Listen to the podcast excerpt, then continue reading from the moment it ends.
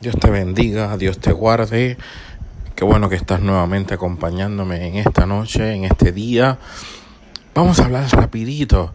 Esta semana ha sido quizás una semana intensa, una semana donde eh, hemos visto cosas eh, en nuestra contra, cosas en nuestro favor. Y hemos decidido hacer este mensaje eh, en, esta, en este día, en este hermoso día que el Señor nos regaló para hablarles. Yo no sé si, yo no sé qué, si en tu, en tu vida ha pasado eh, momentos donde Dios ha hablado sobre tu vida, ha dicho cosas importantes, ha dicho eh, que vas a lograr grandes cosas, tienes proyectos en tu vida personal, tienes proyectos en tu vida eh, ministerial, tienes proyectos. la vida se trata de proyectos, se trata de lanzarse a hacer cosas.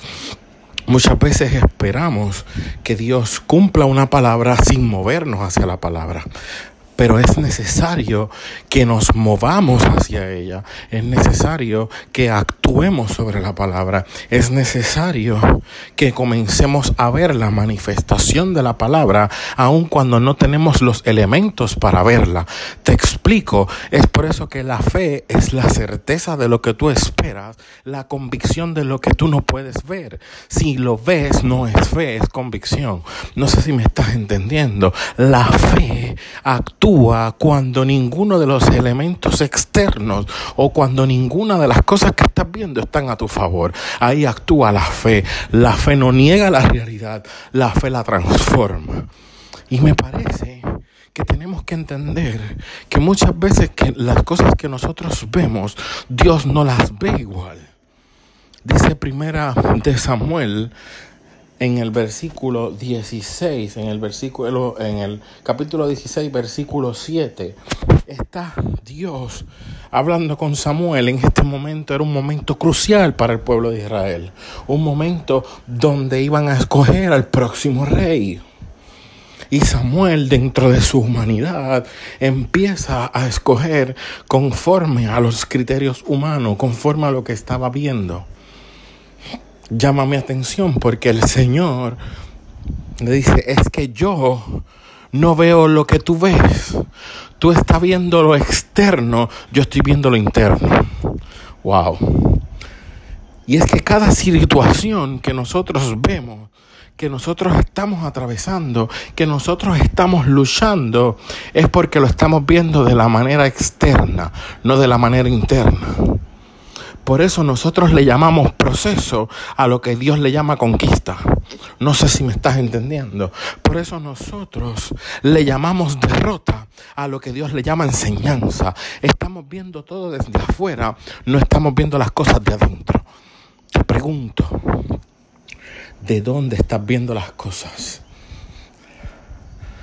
Porque le llamamos derrota, porque según nuestros criterios, Así nos sentimos, derrotados, frustrados, que no tenemos valor. Sin embargo, Dios soberano, el creador de todo, te está diciendo en esta noche, es que estás mirando lo externo, estás mirando la circunstancia de afuera, yo la estoy mirando de adentro.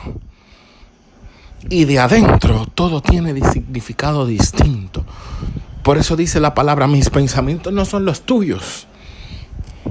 Mis caminos no son los tuyos. Porque nosotros siempre vamos a ver desde nuestra frustración, desde nuestro dolor, desde lo que nos está sucediendo.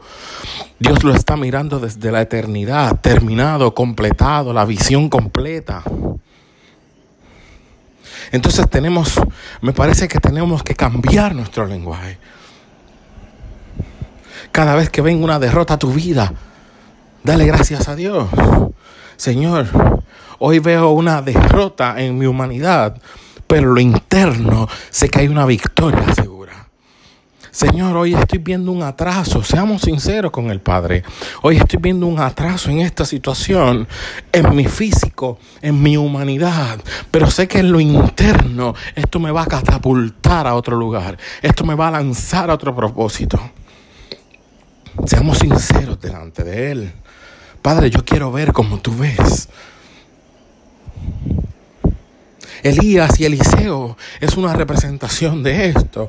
Eliseo no iba a recibir nada hasta que viera lo que Elías estaba viendo, hasta que aprendamos a ver como el Padre ve, cuando entendamos que nuestras circunstancias humanas no definen lo que el Padre dijo, sino que es aquella fe que ponemos en la certeza de lo que esperamos, en la convicción de lo que no estamos viendo. Cuando la ponemos en obra, algo tiene que suceder, algo comienza a las circunstancias comienzan a transformarse y te catapultas hacia el propósito, te catapultas hacia la bendición, te catapultas a lo que Dios quiere. Pero tienes que cuidar lo que hablas. Porque cada vez que hay una queja es porque tus ojos están viendo lo externo, no lo interno. Cada vez que hay una queja, cada vez que hay un, ah, estoy en la misma situación, volví a lo mismo, es porque estás viendo por fuera, no por dentro. No seamos como Samuel. Porque mientras Samuel veía condiciones físicas y reyes por fuera, Dios estaba buscando un rey por dentro. Eres tú el rey, la reina que Dios anda buscando por dentro. No permites que las circunstancias de afuera atrasen lo que cargas por dentro. Vamos, levántate, tú puedes. No te rindas. Este no es el momento de rendirse. Este es el momento de levantarse, de declarar victoria, de cambiar los aires, de hablar distinto. Tú puedes. Porque si el Padre te escogió desde la eternidad y vio en ti lo interno, te marcó, te selló y te lanzó una palabra, es porque tienes propósito y destino. No permitas que las circunstancias externas opaquen o atrasen lo que por dentro ya fue activado en el reino. Te amamos, te bendecimos. Siga hacia adelante. Importante, pregúntate con qué ojos te estás mirando. Dios te guarde.